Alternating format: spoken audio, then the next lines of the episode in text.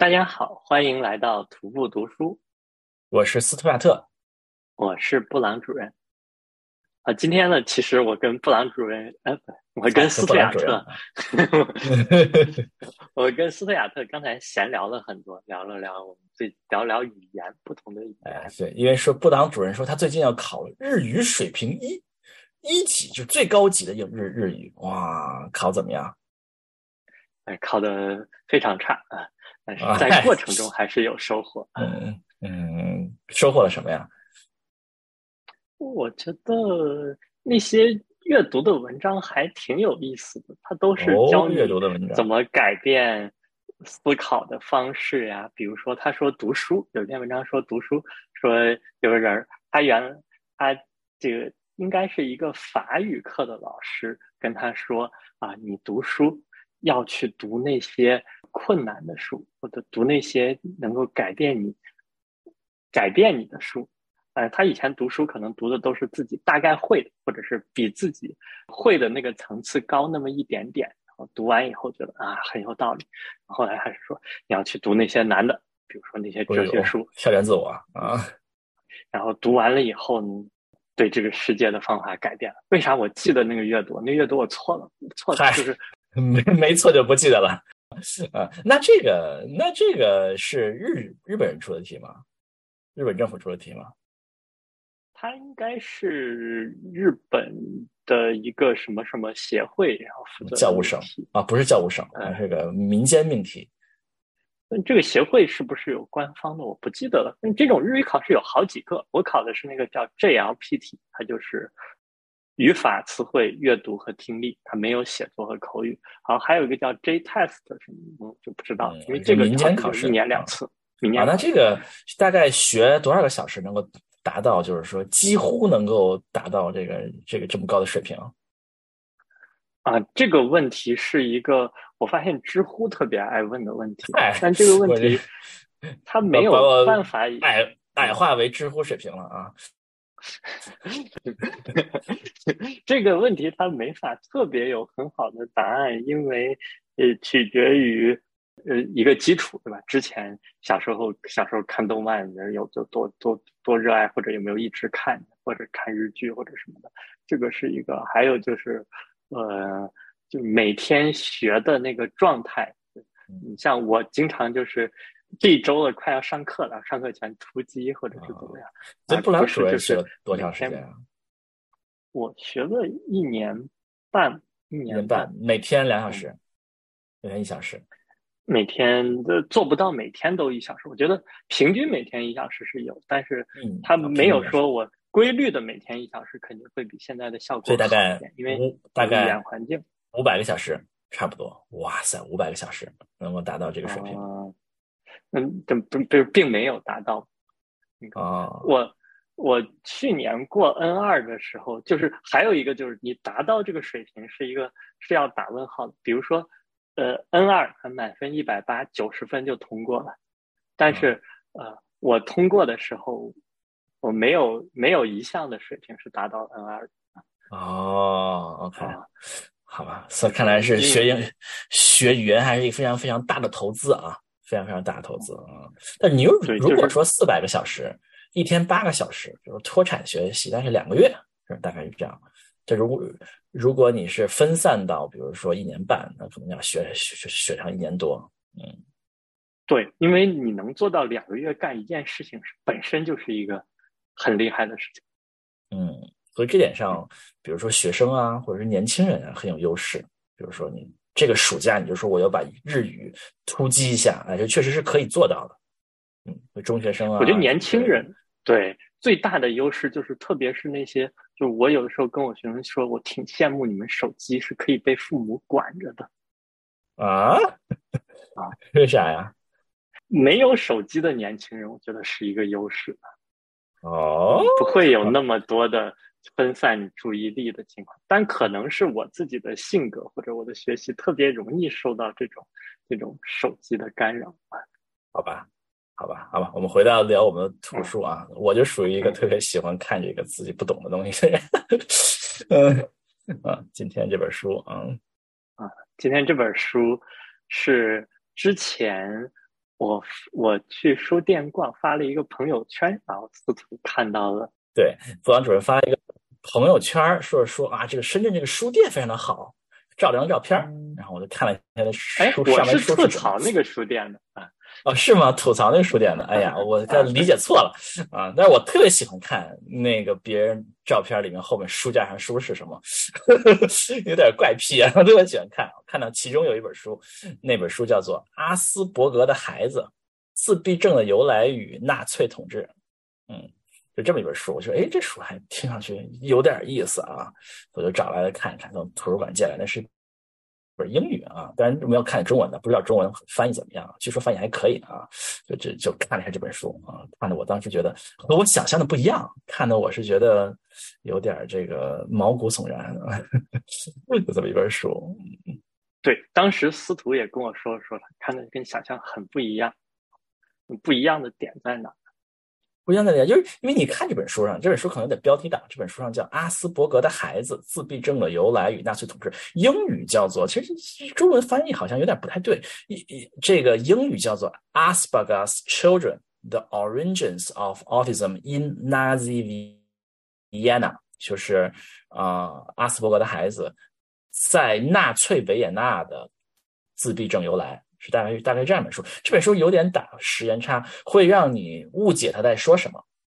你认为他其实他可能是在说，嗯，阿斯伯格在纳粹的犹太人发现了自闭症，但是呢，你看了之后觉得他是一个歧义，他其实是像可能是在说另外一件事儿啊。对，就是和我想的不一样。嗯，他是让我觉得非常震惊，他其实内容。主要内容是在写纳粹，就是 不是在写自闭症，是在写纳粹，在写纳粹如何对待他们的这些孩子的啊，这么件事情，嗯，看得我毛骨悚然啊。对，我们先说一下阿斯伯格是，哎，对，是可能可能很多人不太知道，不太知道阿斯伯格为什么会这样说。哎，这个布朗主任对阿斯伯格有什么印象啊？啊，因为我之前。哎，还学过一点点这个心理的东西，然后里面就有个叫阿斯伯格综合症，啊，大概是说，就是自闭症其实不是一个单纯的病，自闭症是一个现在都叫不叫自闭症，现在好像中文叫自闭症谱系障碍，就是他认为它是一种精神障碍，呃，在这个谱系里面可能有各种各样的自闭症。我会说，以前我记得前两年有个不是前有个韩剧什么。非常律师于英语，他应该就是属于那种阿斯伯格综合症，是这个障碍里面比较让人容易适应社会生活，甚至他会表现出在某些方面的超常智力。比如他就是有，好像挺多阿斯伯格综合症有这种叫 photographic memory，就是他记东西是大脑里是一张一张的图片，图片里啥东西都很清晰。嗯，这个是我对阿斯伯格综合症的理解。对，布朗主任对这个非常非常了解，因为在在国内，呃，非常这方面的了解肯定不如在，比如说在美国多，因为美国呃最近有一些这个这些年有一些这些自闭症推广的这个这个运动啊，比如说每年五月吧还是几月，是一个叫做什么？现在叫 Newer Diversity Diversity Month，就是说，就是大概就是，其实是一些自闭自闭症的这些人发起的运动，就是让大家了解这个这个这种这个状态啊，这个自闭的状态啊，有很多很多的科普啊。原来我们我们前雇主啊，我们我我我和布朗主任共同的前前雇主里面有一个著名的著名的一个非常很高级的一个。工程师就曾经在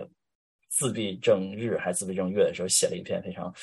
激情的文章，在暗示他自己是，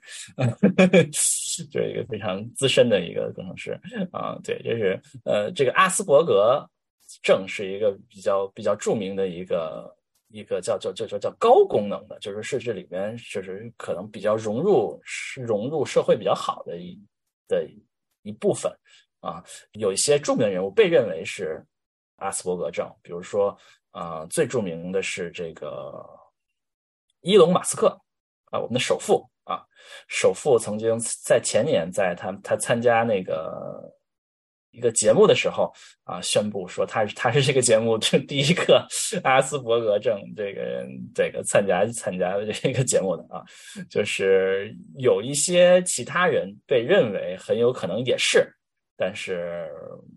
他肯定不知道有没有诊断了，比如说这个比尔盖茨啊，啊这个乔布斯啊，扎克伯格啊，都被认为 有可能是，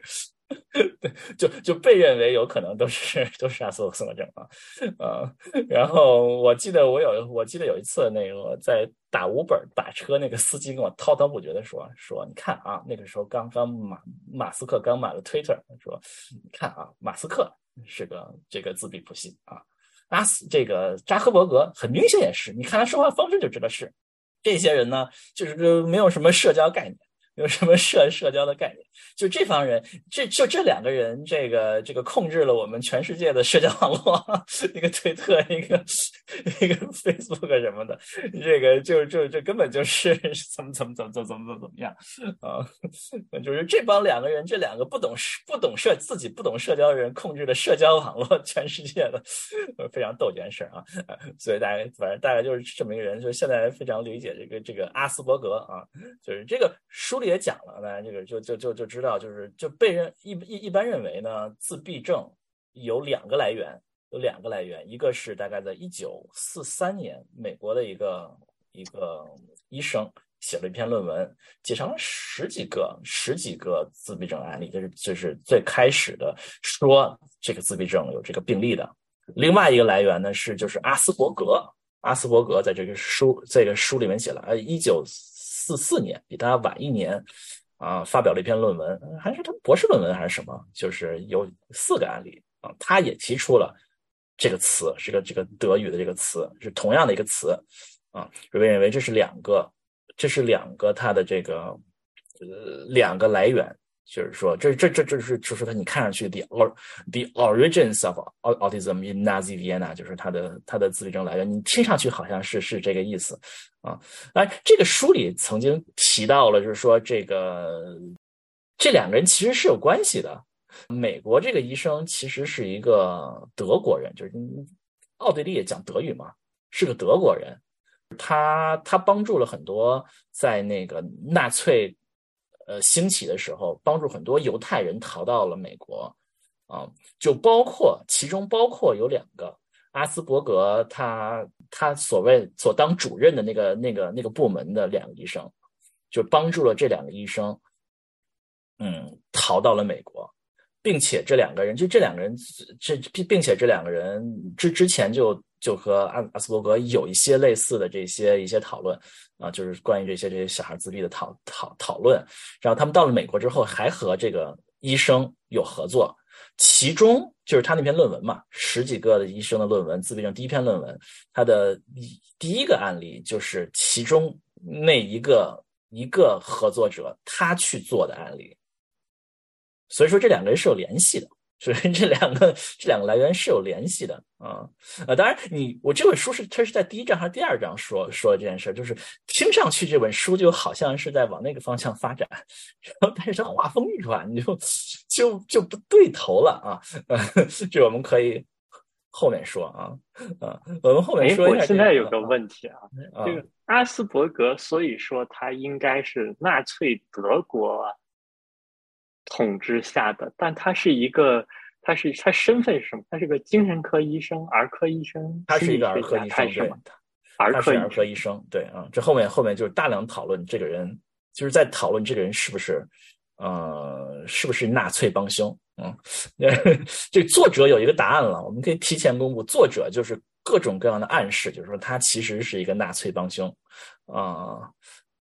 但他没有加入纳粹党，嗯。所以他在纽伦堡审判的时候是相当于没有没有提到这个人，但是就是作者在不停的暗示他是他是一个纳粹帮凶。他参加一个播客节目，在在说这事儿的时候，他就已经说的非常明显，就是他认为他就是一个纳粹帮凶啊啊，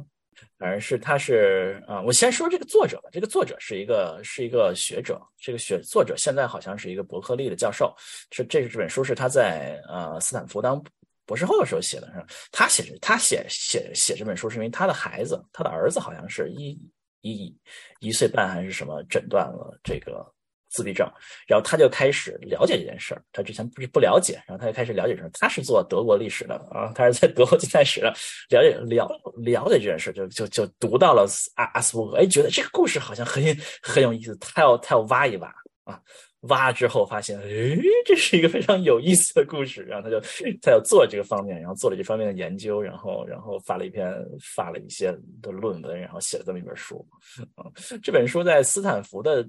页面上还叫另外一个名字，我觉得还挺奇怪的。这本书这本书在斯坦福的页面上，它的那个名字叫《Soulless Children in the Reich: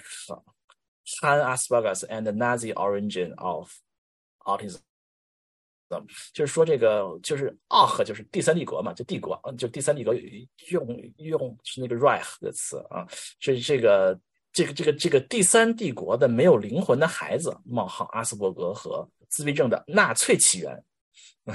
跟现在这本书的书名好像很不一样，他可能是忘改了 这本书。现在起源叫做阿斯伯格的孩子，嗯，在纳粹维也纳的自闭症起源，嗯，所以他。原书名可能是强调了这个第三帝国的孩子怎么对待他们的孩子，就是更扣更像现在这本书的其实他想表达的主题。嗯，对，说为为什么会有阿斯伯格综合症这件事儿呢？嗯，就是说阿斯伯格综合症其实跟阿斯伯格就基本上没有什么关系，根本就是 很很这这件事情听听上去很很莫名其妙的事，大概是在七十年代末的时候。有一个英国的心理学学学学家，他因为因为我我我们说一九四几年的时候，呃，定义了一些呃自闭症，就最开始说自闭症这件事儿是一些嗯非常的不社交的小孩儿啊，有很多是就是不太嗯，就是有很多就是就是功能性障碍吧，不能融入社会啊，怎么怎么着。在七十年代末的时候，有一个英国的一个。有一个一个医生，然后他想，他发现了有一些人，他他认为这自闭症是一个谱系，就是从非常的嗯没有办法融入社会的这些人，需要人帮助才能生活的这些人，到他认为有一些人是可以这个比基本上还是比较比较可以可以生活的，有有他的这个能力的，他想他想把这些人说这是个谱系，有这些人，然后他就起个名字，他为啥起起了这个名字呢？就是他。就是就是有一些学术上嘛，喜欢喜欢给一些给一些就过去说这些人孟德尔是吧？孟德尔多少年前多少年后被发现了，一些过去提的这些人，他认为有人给他一就是一个帮助他嘛，就是一个给给给 credit，他发现了这个人，这个人这个人当时呢，就是他发了一个比较错误的翻译，然后然后还让他的老公怎么着给翻译了一下，说他他读的都不太对。然后，但是他就给他起了个名字叫阿斯伯格综合症。后来他很后悔，啊，很后悔这件事情，就认为他不应该起这件事情，啊。但这个医生为什么要研究阿斯这个自闭症呢？是因为他的孩子一岁多的时候 诊断了自闭症，所以他也开始就开始做这个，啊。所以这个也非常奇怪的一件事情，就是这个这个这本书的作者和这个阿斯伯格症的发明人都是他们的孩子都是自闭症，啊。还有我们之前那个金色的门票那本书的作者，他的孩子哦是吗？啊，那本书里还讨论了阿斯伯格本人是不是？嗯，可能是有那么一点儿有可能会有那么一点儿啊。嗯，反正就是，好吧，好吧。说回一件事情吧，就是说，就是说，其实发明阿斯伯格综合症的这个人，他强强加了一个名字给阿阿斯伯格，但阿斯伯格人和并不同意这个观点。好像还挺奇怪的一件事情，阿斯伯格并不同意这个观点啊，嗯，所以当时阿斯伯格还在世，对吧？还在世，对，阿斯伯格还在世，他起这个名字时候，阿斯伯格还在世，啊，然后，但这这个这个医生后来后悔了，就认为。其中一个后悔的原因是说，嗯，他认为不应该把这个这部分人单叫一个名字，给给带来了非常的让大家非常的造成很多的问题。就是他认为他就应该叫做自闭谱系谱系障碍啊，这是现在的现在的新的流行观点，就是说已经没有阿斯伯格这这这个诊断了嘛，大家都叫做谱系啊，这是这个更符合给阿斯伯格综合症起名的这个人的这个这个后来的反思的观点啊。那我们后来后面可以可以说为什么啊？其中一个原因就是说，嗯，就是说他认为这个谱谱系这是一个谱系啊，你把它把这些人单分出来是有问题的啊。哎，是，当然，当然，这个这本这本书跟阿斯伯格综合症是没有没有任何关系，这是一个非常非常奇怪的一件事情，就是就根本没有任何关系啊，嗯，所以这本书更多的是一个历史讲历史的书，对，更多的是在讲纳粹的事事事情，嗯，我们可以说一说这个这个这个书的一个背景是，他在讲一件什么事儿啊？但首先他在讲阿斯伯格这个人大概是一个怎么样的一个心路历程。哦，他的历程是是什么样子呢？就是说，在纳粹占领呃奥地利之前，维也纳是奥地利的首都嘛，啊，当年叫奥地利嘛，那时候是还好像也已经叫奥地利了，奥匈帝国已经已经解体了，已经是奥地利了啊，奥地利的首都嘛，对吧？然后那个时候，奥地利的就是心理学。或者说神经科科学的主流是弗洛伊德学派，弗洛伊德是奥奥奥地利人，知道对吧？是弗洛伊德学派那些精神分析学派那些人，那些人大部分都是犹太人，大部分都是犹犹太人，是他们那派人，就是整个在奥地利的这个就是心理学，儿童心理学就就是都是，嗯，犹太人主流。弗洛伊德在哪儿嘛？大师是吧？嗯，然后纳粹来了嘛，对吧？纳粹来的时候，纳粹纳纳粹来的时候，那那些人就在开了一个会，呃，就是这这这些搞心理学这些人，神经科学人开了一个会，会上就是建议大家就是逃走，就就逃离纳粹。然后这些人在未来的两年里，大概四四八四九万的人，就大部分都离开了纳粹统治地地区，去了其他地方。只有非常少的人还留留在那儿，并且那些人也没有得到什么，好像特别的重视啊，所以突然就出现了这个行业的，就出现了一个真空，就是说你这个这个行业就垮了嘛，就是大佬都是来了嘛，就出现了出现了一些真空，就是什么是什么人去嗯抓住这个机会呢？啊，这作者就在说是阿斯伯格这样的人。抓住了这样机机会，他们他是一个非常非常年轻的新一代的人，他可能资历也不行，是吧？都不太行，但是但是需要人嘛，所以就他们这些人就起起来了啊。但在在他们这些人起来的过程中呢，他们需要有他们自己的这些这些观点嘛，他们不是他们不是反对反动学术权威嘛，所以但是但是你会看到，就是作者作者在说他的观点每一年都往纳粹的主流思想靠。啊，说这是阿斯伯格是在是在往纳粹那儿靠，一直到二零一九四四年，就是就是完完全全靠近了这个纳这个纳粹。嗯，这个反映在就是他这些自闭症上是个是一个什么一个意思呢？就是说他最开始的时候，自闭症就是会认为是一个大家不太就是不太社交的孩子，就是一个不太社交的孩子，不太跟你跟人打交道的人的孩子。对，一直到一九四四年是一个什么意思呢？就就会就成了一个什么状态呢？就是说，一九四四年是纳粹统统治的时候，认为作为一个纳粹的公民，作为一个德国人，嗯，不是，毕竟德国人啊，就是日耳曼人，最重要的素质是什么呢？是他有一个德语词叫做叫叫叫做 “gumet”，他就不停的说是 “gumet” 这个词，嗯，是是是什么意思呢？就是说有一些呃集体主义精神的。有一些呃，能够为社会、为 community，我不知道怎么说，为社会、为集体、为这些更大的德国人的荣誉做贡献的，并且他们能够团结在一起的这种精神，就他在说日耳曼人、德国人是拥有这种精神的。日耳曼人之所以厉害，他们很种种族主义嘛，纳粹嘛，之所以厉害，是因为纳尔日耳曼人天生的就是具有这种 gumet。具有这种、这种、这种，按照我们说法，就是集体主义、集体主义的，有有奉献精神的，有这种团结起来的这么一种精神，就就是就是，呃，凝聚力，刻苦奋斗啊，实现日耳曼民族的伟大复兴。哎，对，集体主义的、有凝聚力的这种向这个目标奋进的这种精神 g u m e t 这是这是作为日耳曼人、作为纳粹的公民最重要的精神，而。这些这些孩子，这些就自闭症的孩子，他成为成为自闭症的孩子，就问题就是缺少这个 g u m e t 缺少这种集体主义精神、凝聚力、民族凝聚力，缺乏这种能力。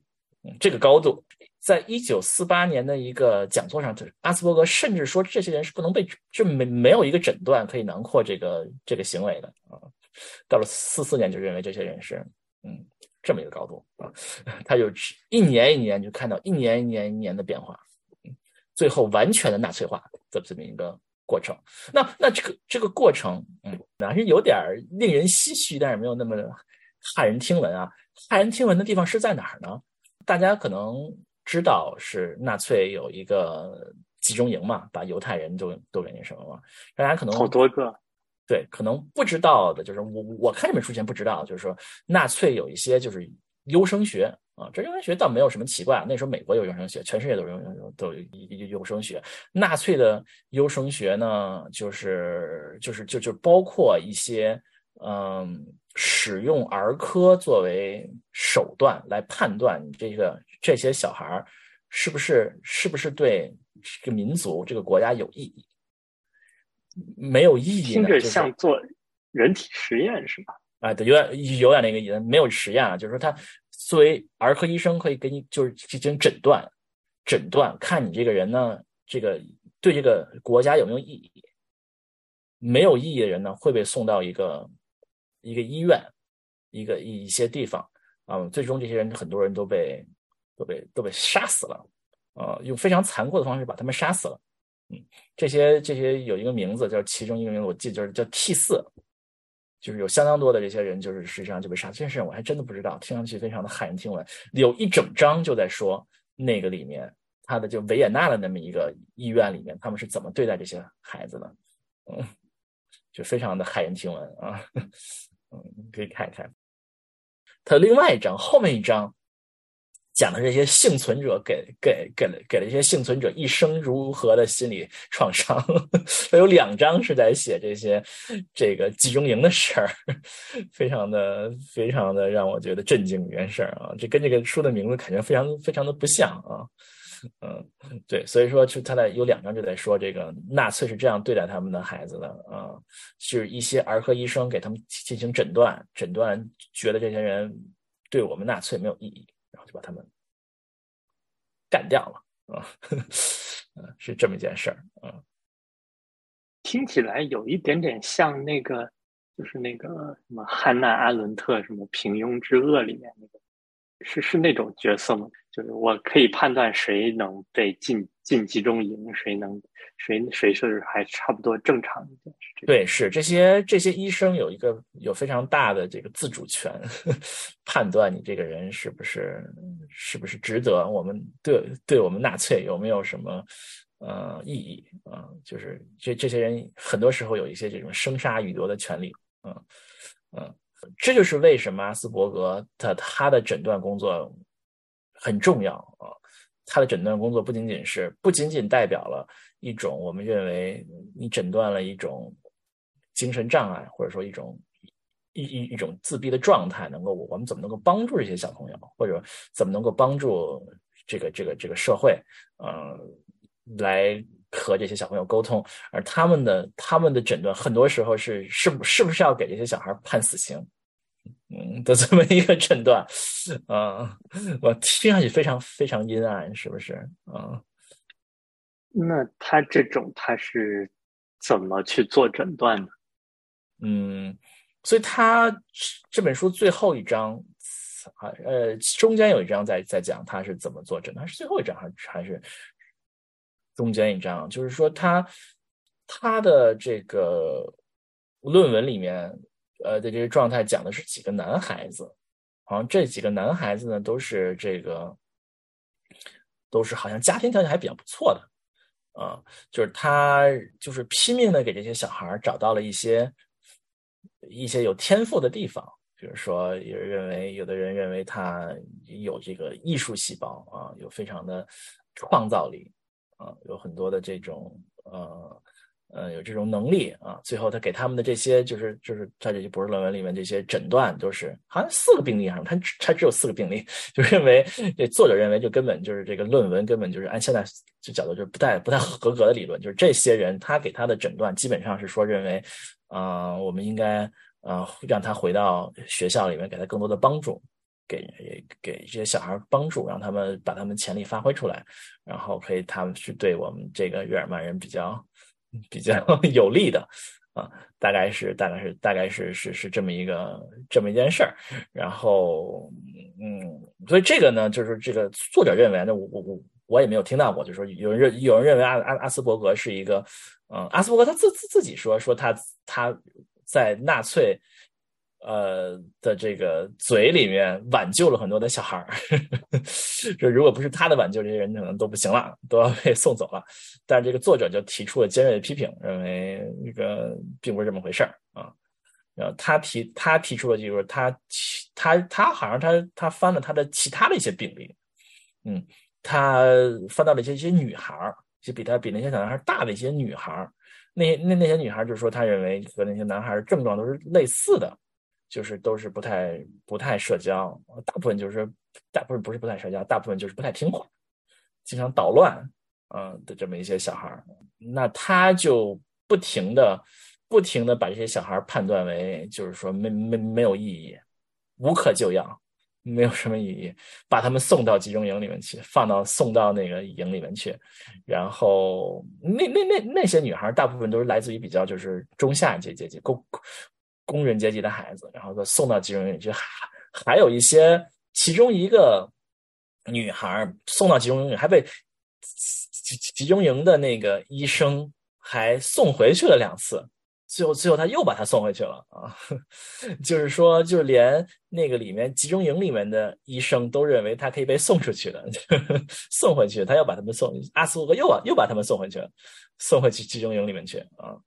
嗯，就是，哎，我有个问题啊。那这些孩子他的来源是什么？是谁先把他送给阿斯伯格的？是因为这些孩子是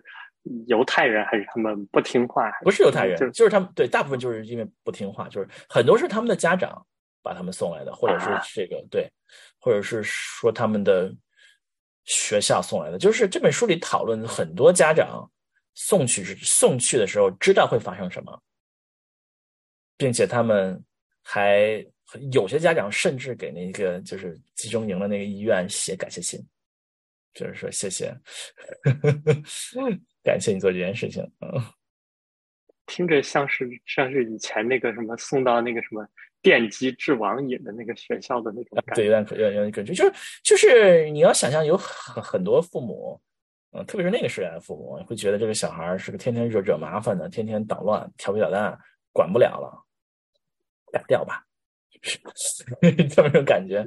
嗯，那那些家长他是被也被纳粹洗脑了吗？就是他们会不会信这个？说说你要是对帝国有贡献才可以？嗯，那也可能不是吧？我觉得可能不是吧？他们就是纯粹的觉得这个小孩儿给我造成太多麻烦了，嗯，我把他送去，嗯，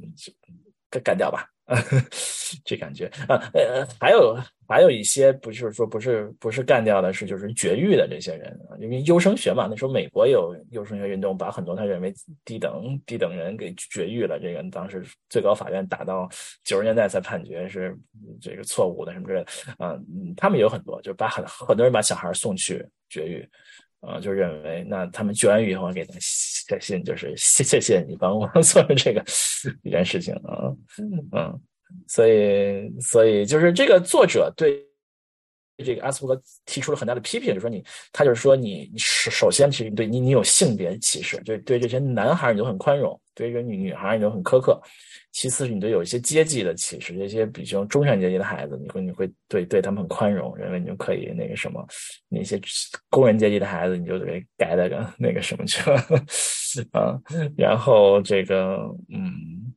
就是就是他对阿阿斯伯格有非常严厉的批评啊。阿斯伯格就是按照书里说，阿斯伯格在之前还还干了一些什么事儿呢？就是说他去。一些什么运动，什么卫生运动，到到下下基层给小孩检查身体还是什么之类的，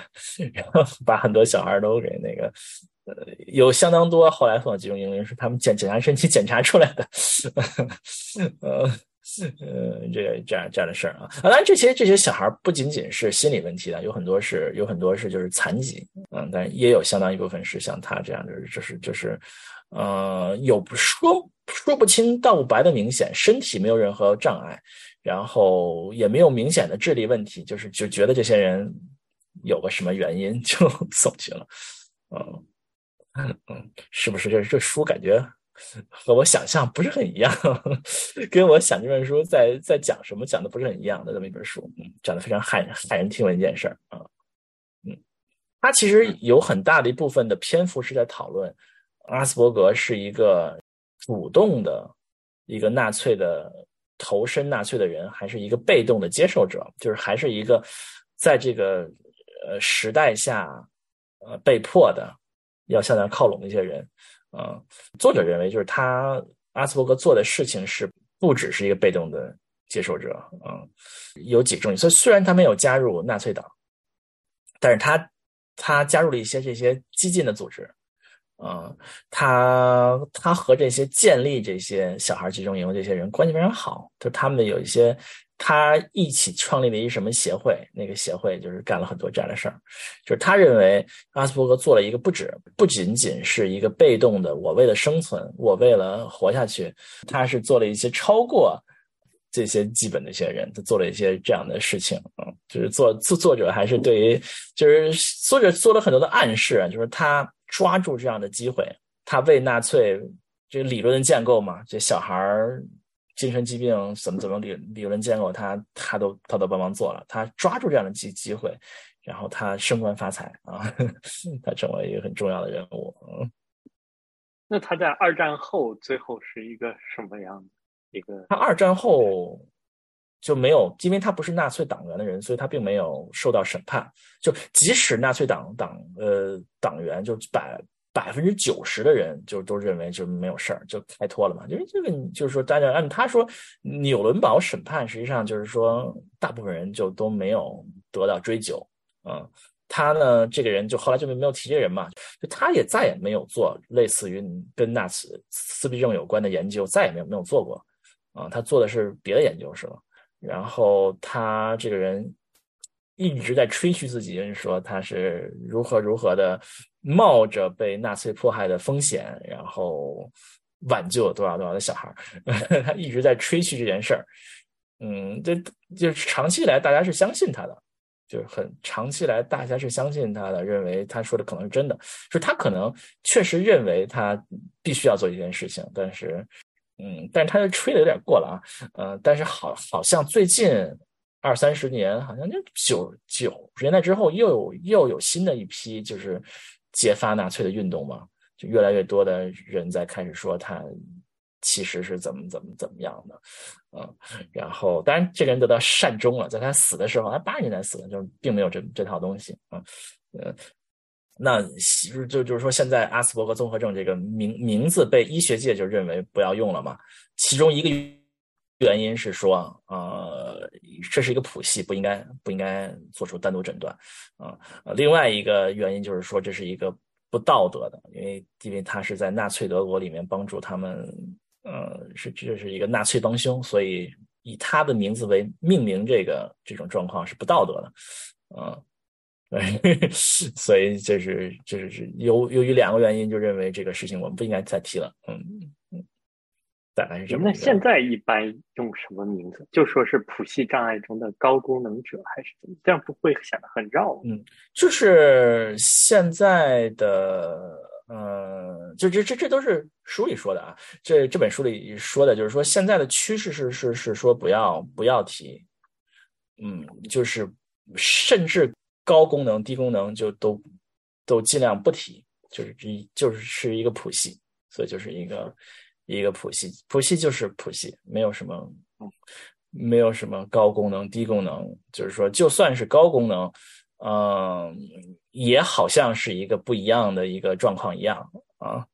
就是在谱系里面有不同的人有不同的需要不同的帮助，不一样的帮助不有不一样的挑战啊，大概是这么一个一个观点。嗯，但是呢，就是说他好像提到，是这个提到还是他在一个播客节目里提到，就是说其实这个这个名字是不可能立刻没有的啊。呃，首先这个历史很长嘛，有过去一二十年，大家有很多的人被诊断了这个。嗯，有很多人诊断了嘛，比如说你二十年前诊断了阿斯伯格，那你现在他可能还说我还是阿斯伯格，阿斯伯格症啊，呃，像这伊朗伊伊马马斯克比如这样，还还还在说我是阿斯伯格，他们又说我是自闭症谱系，是吧？啊，然后这个嗯，另外一个原因就是说，有一些医生可能是会会认为说你。诊断说说你是自闭这件事情好像有一点说不出口，他会说的好听一点，说你这个是吧是阿斯伯格啊，所以所以有的人会更愿意用这个名字来体现出，嗯，体现出并没有那么呃那么大的生活障碍，但是但这可能就是恰恰是因为这这这些人要取消这个诊断的原因，就是他不愿意把这个把这个谱系分成。分成两个部分，或者 是什么意思？哎，这个，这个，这个布朗主任看书的时候是怎怎么说的？你说我看对啊，你看那个什么心理书的时候啊？我我印象里是大概可能更多的是说，其实我刚才想到一个问题是说，就是现在是不是这种像自闭症谱系障碍的检出率更高了？我有个这样的印象。就以前可能跟其他的精神障碍，比如说抑郁症一样，比如说现在说什么什么中小学生抑郁症的比例有多么多么高，并不是说以前就没有这个事儿，只是以前没有诊断。嗯，你看中国还是在美国吧？我觉得就不太一样。我觉得是吗？呃，对我我我我记得好像是说，啊，这个书好像也有一定的讨，也有一定讨讨论，好像也看过别的地方说法，就是说这是可能是多个多个方面决定的，一个是。确实是这个大家这个普及意识啊，就是以这个科普意识可能更多的广泛被接受，所以更多的人可能会会去看病，嗯，这可能是一个方面。另外一个方面呢，就是说可能这个嗯，有很多过去被诊断为智障的人，我们小时候有很多人智障或者弱智或者怎么说，就就好像又听着有点像骂人的话了，但是就就就真的这个智障弱弱弱。弱智这些人，就是很越来越多的人，现在是不被诊断为智障，而是被诊断为这个自闭症谱系谱系障碍了。智障被认为是你是一个全面的落后，并且是毫无希望啊，所以现在更多的呢就不愿意给人贴这个。表表情而如果你诊断为自闭谱系人，可能是在某一方面比较落后，比如说语言呀，比如说你的社交啊什么之类的，你在其他方面可以得到可以得到同样的发展，然后在那些方面可以得到别的方面的这个补救或者什么之类的，就是越来越多的这个智障的人会会被诊断为这个自闭症。而另外一方面呢，就是说这个高功能这部分，他们不愿意用这词。这高功能这部分的人，可能也是越来越多的，就是可能在嗯，不，过去认为不太需要去看心理医生一些人，可能更多的人会被甄别出来。然后，啊，我刚才查了一下，就我们之前都说的有一点点问题，现在也不倾向于把 autism 翻译成自闭症，现在都要翻译成孤独症。叫孤独症是吗？啊，区别在哪？孤独症出现，区别在哪？啊，就是一个名字，就是中文的这个翻译。啊，那孤独比自闭听着更好吗？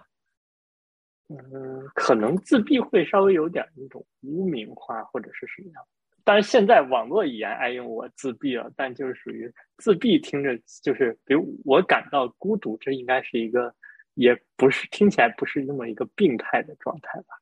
哦，好吧，听上去这个不是很能理解这件事情啊，好吧。然后是过去十年，应该是过去十年，先是因为这个精神精神障碍的诊断好像是有两个主流的，一个是美国的，它叫 DSM 啊，二零一三年出的 DSM 五是最新的，然后有一个国际的是。叫 ICD，然后 ICD 现在是出到了十一，是就美国的 DSM 五先把那个阿斯伯格归到这个孤独症谱系障碍里，然后 ICD 十一也改了，然后 ICD 十一现在叫的是就是属于孤独症谱系障碍，但是其中的一类是对智力的发育没有影响，或者对功能只有轻度或者没有的影响，大概是也就是有一个很长的一个名字，可能就是对应的以前的阿斯伯格。它更不强调高功能，强调的是说至至少智力发育没有影响。它可能在心理啊、精神啊、情绪方面是有影响，但是智力方面没有影响。嗯，对，这就是说，这就是说，呃，我就认为你有人说说高功能，很多人就是。有高功能就有低功能，对吧？所以就会好像把把它分成一些，有一些人是没救了，有些人是有救的，就是就是这种这种这种感觉，就是啊，现在就是可能就不太不太希望这样说这件事情啊。确实，自闭就是我觉得谱系里面总有相对来讲就是程度比较重的和程度比较轻的，这个确实是，确实没有办法说说大家都一样，确实有程度有轻重，嗯。程度重就还是很麻烦的。会所有人都像是伊朗伊朗马斯克那样，或者马斯克那样，是吧？嗯，对。所以回到这本书，这本书就是我觉得这本书他在探讨这个有几条线吧。他首先一条线是他在探讨纳粹对于这个嗯这些迫害是多么残酷的一件事情。纳纳纳粹是一个多么可怜的事情。另外一人他在他在他在探讨阿斯伯这个人啊，这个人对于对于这个。这么一个改朝换代的这么一个机会，纳粹到来，这个人做做的什么样的选择？你可以选择，你可以选择完全的，可能不同人会有不同的选择。你可以选择完全的拥抱，可以选择嗯比较相对比较被动的半推半就的走，你也可以选择啊完全的被动的这个。呃，接受，你也可以选择逃走，是吧？就不同人会有不同的选择。阿斯伯格做的做的做的这么一个选择，是可能是一个，嗯，可能按照这个作者的观点，是一个相对来讲是一个比较积极的，嗯，利用这个机会来谋求发展的这么一个这么一个机会啊。这我们可以，我可以，我们可以联想到，比如比如说建国的时候，可能有一些学术权威就走了，是吧？留下来一些人是。是是作为一个什么样的一个态度是吧？你，可以联想一下这样的一些事情。我觉得这么联想可能也挺挺有意思的啊。嗯，但是就是留下的人，很多时候他是不知道后后面会发展成那个样子的。嗯，哎哎，说起这个话话题啊，那个我我听过一个什么博客，还很很多人分析，就是建国的时候，就是很多人回去嘛。比如说，应该著名是谁呀？冰心是吧？我听过一个说是冰心吗？温早和冰心。温早，温早啊，谁谁回去？嗯，说说他找到了一些一些资料，认为就是一些日记啊什么这些人说认为他觉得那些是谁来着？我不记得了。是说这些人其实知道会发生什么？这些人为什么知知道会发生什么呢？因为已经发生过一次了，在苏联身上已经发生过一次了。但是另外一方面，他们。他们认为在美国待着会发生什么？他们也有一个预期，就是他们的预期是这个日裔在二战的时候被关集中营的事情。就是说，这个可能大家都知道，在二战的时候，美国和日本打嘛，所有日裔的，即使在日本出生的一些人，就是所有的都被关到了集中营里面去。那没有那个纳粹集中那那么惨了，就是把那些人都。弄到一个地方去去住，让这些人不能自由的在美国走，嗯，没有惨到 那个犹太人集中营那样了啊，就是这些人就是被关在集中营里，限制他们的一定程度上限制他们的自由啊，就是而五零年代的时候，就是很明显就是朝鲜战争开打了嘛，中国和日本和美国是开战了，相当于在朝鲜是开战了，就是他们对于在美国生活有一个预期，就是说他们他们预期就是可能是认为。他们在美国有可能会受到迫害，有可能会会活得也很凄惨啊，所以他他们做出了一个选择，就是说他们是是回到中国共产中国做这个这么呃一件事情，所以所以很多时候就是就是也是不胜唏嘘啊，就是嗯。就并不是一腔热情，什么一腔报国热情来来回到祖国，而是他其实也是思考或做做选择。对对对，就是就是有些人肯定不可避免是有侥幸心理嘛，就认为万一我们不会成为第二个苏苏联呢，对吧？不会和苏联一样呢，是吧？但是他们也会有一个预预预期，就是说很有可能就是就就就是一样的，就会发生发生什么样？未来你永你就永远不可能。把未来说成板上钉钉的事情，但是，嗯，你你你还是知道可能性是什么样子的，对吧？所以，嗯，所以这些人做做的选择，可能很多时候是是，不是所有人都都做同样的选择，是吧？你看人家杨振宁的选择就不一样，这个叫什么赵元任吧，选择就不一样，对吧？呃，那些人看来，那最最终人并没有，虽然在麦麦肯锡主义里面受到了一些。一一一一一一定程度的迫害之类，但是后来也没有怎么样。嗯嗯，对，回到这个阿斯伯格这事情，就是说你在纳粹德国这些事情上，这些事情上，你也有很多的，呃，有很多的不解之处啊。但可能很多确实有可能纳粹的洗脑，他们这些人可能确实是慢慢慢慢真的相信，也是可能的，就是很有可能阿阿斯伯格是真的，真的是真正内化为了一个纳粹主义者，这是也是很有可能的。啊，那虽然战后他就开始洗白，说我从来就没有怎么怎么样，但是也可能真的是确实是这样。所以这本书一个就在探讨阿斯伯这个人的选择。呃，探讨阿斯伯格首首先他是什么样子的，他有没有别的选择，他的选择是不是怎么样的？因为作者说的非常非常的，在他他在参加一个播客里面说的非常非常的露骨，他就是说阿斯伯格经常说我挽救多少多少的孩子，但是你很明显他送了至少好几十个孩子去集中营，嗯，你不管你不管你挽你说挽救多少孩子，但是你送了更多的孩子去，呵 呵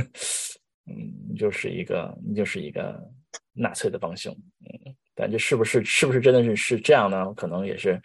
嗯，给不同人可能不同的观点了，有不同的角度，嗯嗯。但是呢，有一点就是说，那这本书可以说的很明，很写的很明显的就是，就是纳粹人、纳粹当时对这些小孩的这些这些迫害是非常非常的，是书中是有一些具体的描写，对，也非常具体的描写，非常骇人听闻的描写啊，又会引起不适啊，嗯。那所以这本书适合什么样的读者呢？我觉得看下来这本书比较适合于想了解一些纳粹的纳粹的事事情的人。他的角度是，嗯，是他们如何对待这些小孩的集中营嘛？我觉得我学到了很多啊。以小见大嘛，你可以捡到那个时代的氛围，你你你你可以看到，因为你现在在说集中营，可能是一个有点符号化的、有点标签化的，你可能很难理解那个那个事情。但是你说到这个，你说到用这个角度来讲，你可以你你你可以可以考虑到当时的人的各种各样的选择，嗯，是是什么样子的，还可能还喜欢了解一下那个时候纳粹的历史的时候。嗯，可能不同的原因吧。有的人可能了解纳粹历史是因为什么，或者因为另外一些什么，但是可以可以去看一看。啊，如果你非常对对，如按照布朗主任的提议，我们讲孤独症谱系障碍 有更多了解的话，这本书可能并不是一个非常合适的书。所以回到这个标题来讲，所以你现在你现在看这个这个标题，在纳粹维也纳的自闭起源，就是说。呃，而不是说自闭症起源于纳粹维也纳，而是说在纳粹维也纳，他们自闭症是怎么是是怎么起源的啊？所以如果听到这里，那听了我们前面的对话，应该至少没有看过这本书，至少对这本书的标题呢有一个不一样的，会有一个不一样的理解。这中文叫什么？叫阿斯伯格的孩子，自闭症的由来与纳粹统治。这个翻的好像不太。和英语不太一样啊，啊，那就是按照我们刚才的，就是自闭症的由来，它并不是就只有是在纳粹是和纳粹相关的。对，但是这本书可能有点扣子，与纳粹统治可能更扣这本书的内容，就是他在他是其实是在讨论一个纳粹统治的问题，嗯，他并没有太讨论自闭症的由来的题目，可能有那么一章提到当背景提到，但他并没有太多的提到自闭症的由来这件事情。所以它更多的是一个纳粹统治历史的一个侧面，而不是是一个自闭症的一个侧面。对的，是的，是这么一个策略。因为有些事情，我就实际上是实际上你可以从一个侧面在了解，比如说纳粹人讲 “Gumet” 这件事，我我们并不知道，但是我看了这本书，我们就知道他们是如何把一个他们的一些语汇，他们的一些话语是是是什么什么样子的啊，说的比较有意思。嗯，确实，这个这个。哎，我之前看了一本书，我不记得了。反正大概意思就是说，这个语言的使用如何影响人的思考，就相当于是你把这样的语汇用的多了，你的思考也会受它的影响。对，可能是有一本书的一章，也是一本中文书，叫徐奔吧，就是公共说理什么多少讲二十讲还是？哦，对。嗯，他是一个，也是一个在美国大学教书的一个教授，但是这本书他是用中文写的，他希望也有更多的中文的读者能够去了解，就不说批判性思维了，就是能不能进行在公共领域进行一个呃有意义的或者有价值的或者有一定水平的讨论。好，那今天就差不多就这样了，就是这这个说这样一本书，嗯，下期布朗主任有有什么书要的？下一期我准备讲，呃，我最近看的一本，他也是在，他最早是写的是网页，然后现在他他后来整理了一本书，叫做《Replacing Guilt》，就是我们生活中经常很多时候做事情的动机可能是跟罪恶感有关系，比如说刷了一晚上手机，啊，感觉很罪恶，还是做点事情吧。啊，他是说怎么样去，呃，就是这个东西对。对人长期来讲是不利的。那怎么样去把这种罪恶感消除？一种呃不同的方式来去呃找到自己做事情的动机，甚至是说呃找到自己想做的事情。哦，这个算成功学吗？不算成功学啊，算这个就算实用啊，self help 啊，就是自助啊啊，自助。我们回到了这个。布朗主任最擅长的话题啊，回到了我很爱看的一类话题。然后，然后完了以后，我们再什什么时候讲讲系统之美是吧？好好，系统之美啊！我还有啊，我还有说了很多次我俩的，我的我的两我的两部这个想想说的书，我们之后可以慢慢把它说完啊。嗯，慢慢说。嗯，好，那我们今天到这里。好，就到这里了。那就喜欢我们节目，请在各大放映型播客平台订阅和收听，给我们点赞，给我们评论、分享，给我们啊分享。对的啊，好，那我们就后会有期了。好，谢谢收听，下期再会。